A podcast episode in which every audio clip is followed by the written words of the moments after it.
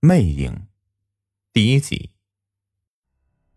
在这个世界上，我们每个人都拥有可贵的友情。那些我们关系最铁的朋友，在我们处于危险中的时候，他们总能够勇敢的为我们挺身而出，即使有可能他们会失去生命，也义无反顾。低垂的夜幕下，程浩南和两个室友走在通向寝室的小路上。突然间，一阵阴风掠过，程浩南下意识的望了望那漆黑一片的四周。尽管并没有发现任何异常，可不知怎的，他心中总有一股隐隐的不安感。哎，你们小心点我总感觉今天有点不大对劲儿。程浩南冲身边的两个室友叮嘱道：“张天宇听他这么一说，忙附和着点了点头。可不是嘛，我也发现了。还有，你们注意到没有啊？不说今天这四周不同往日的死寂了，单看那天上的月亮，都好像有点血红啊。”程浩南赶忙一抬头，果然，乌黑的天空仿佛被撕裂了一道口子。惨淡的月光竟然也蒙上了一层血色，看起来好似一颗猩红的眼球。可还没有等陈浩南说话，突然一道凄厉的惨叫声在两人身旁响起。两人扭头一看，那声音的来源，竟然是一直未曾说话的蒋天佑。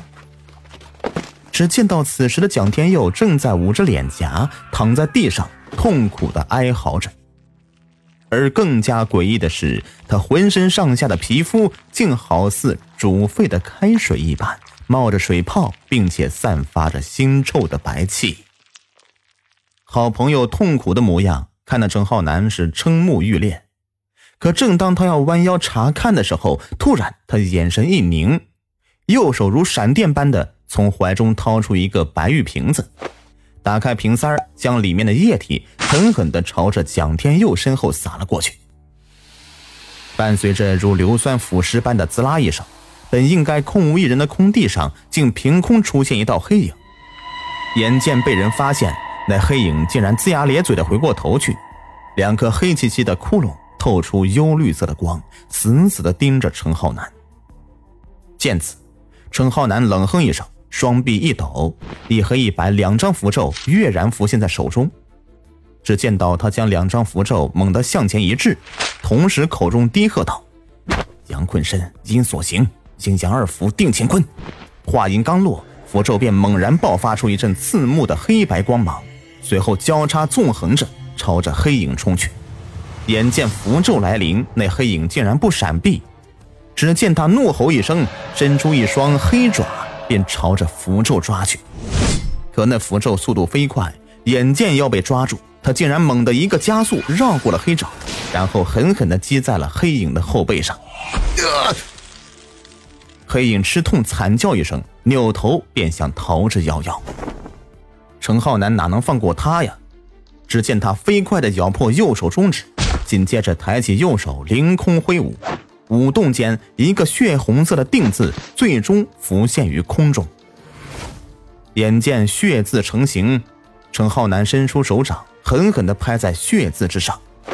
随着“砰”的一声，逃遁的黑影身上竟然猛地爆起一阵红光，伴随着一声痛苦的哀嚎，黑影最终也化作黑气，消散于空中了。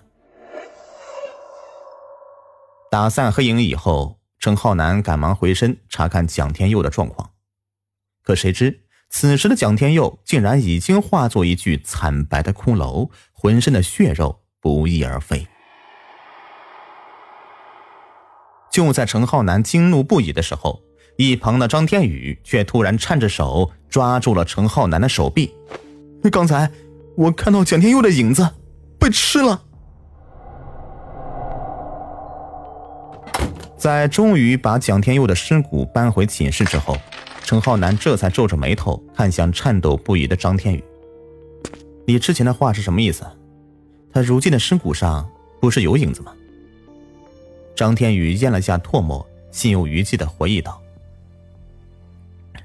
就在刚才，你和那个黑影缠斗的时候，我本想仔细的看看蒋天佑到底怎么了，可谁知他突然指着自己身后的地面，我赶紧扭头去看，竟发现他的影子正由头到脚一点点的消失，而那消失的形状，就好像是被人啃噬一般。那蒋天佑身体的血肉。”是不是随着影子的消失而消失的？陈浩南突然插嘴问道。张天宇思虑了一会儿，随即赶忙点了点头。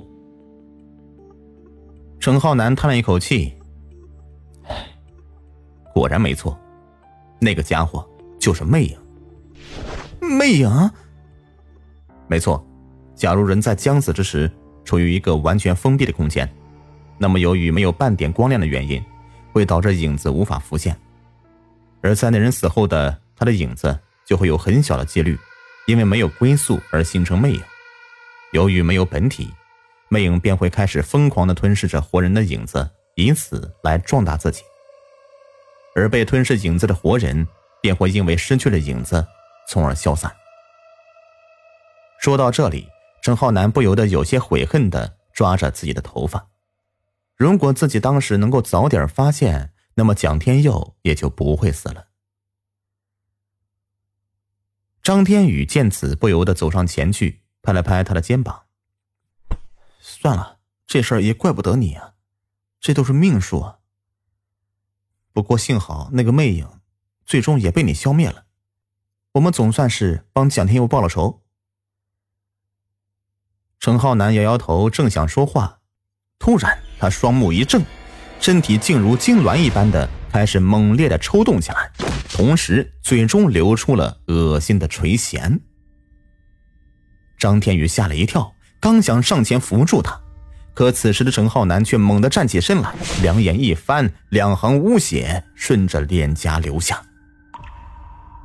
只见到癫狂的陈浩南鬼吼一声，竟猛地朝着张天宇扑去。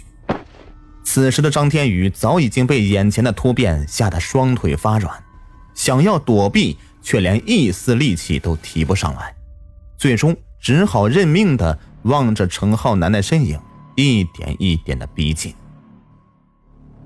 而就在程浩南马上要碰到张天宇的时候，突然他猛地一个转向，奔向了张天宇的身后。在张天宇震惊的目光下，程浩南顺势甩出了。一早就藏在手中五个冰玉柱，上下嘴唇合动之间，咒语力出，乾坤冰破阵，五柱破生门。冰玉柱落入地面后，瞬间释放出了摄人的寒气，使地面都结起一层冰霜。